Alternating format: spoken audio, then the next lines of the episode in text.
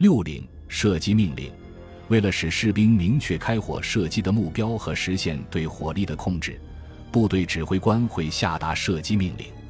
一个完整的射击命令包括以下六个部分：一、警报，提醒射击者；二、射击方向；三、目标描述；四、距离；五、射击方式；六、开火命令。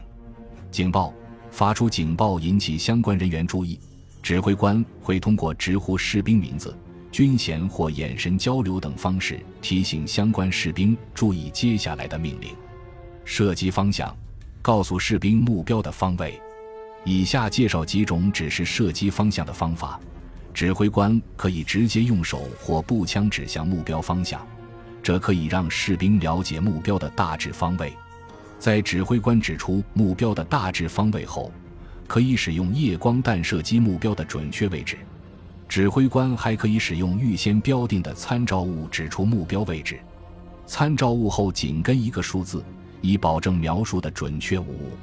例如，十三号参照物向右五十，其意为目标在十三号参照物向右五十米处。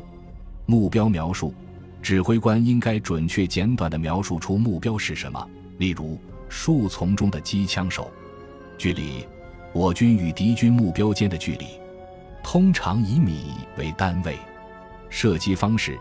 只是谁来执行任务以及射击时使用的弹药数量。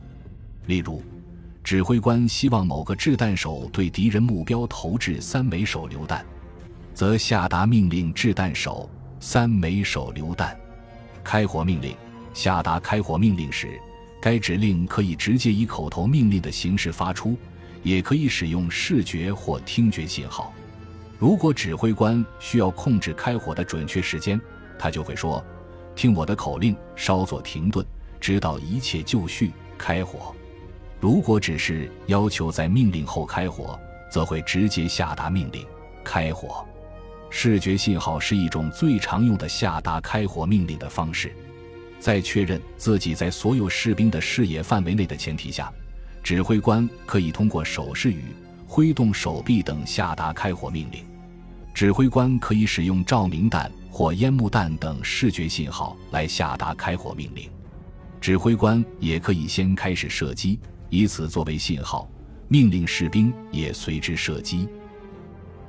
感谢您的收听，本集已经播讲完毕。喜欢请订阅专辑，关注主播主页，更多精彩内容等着你。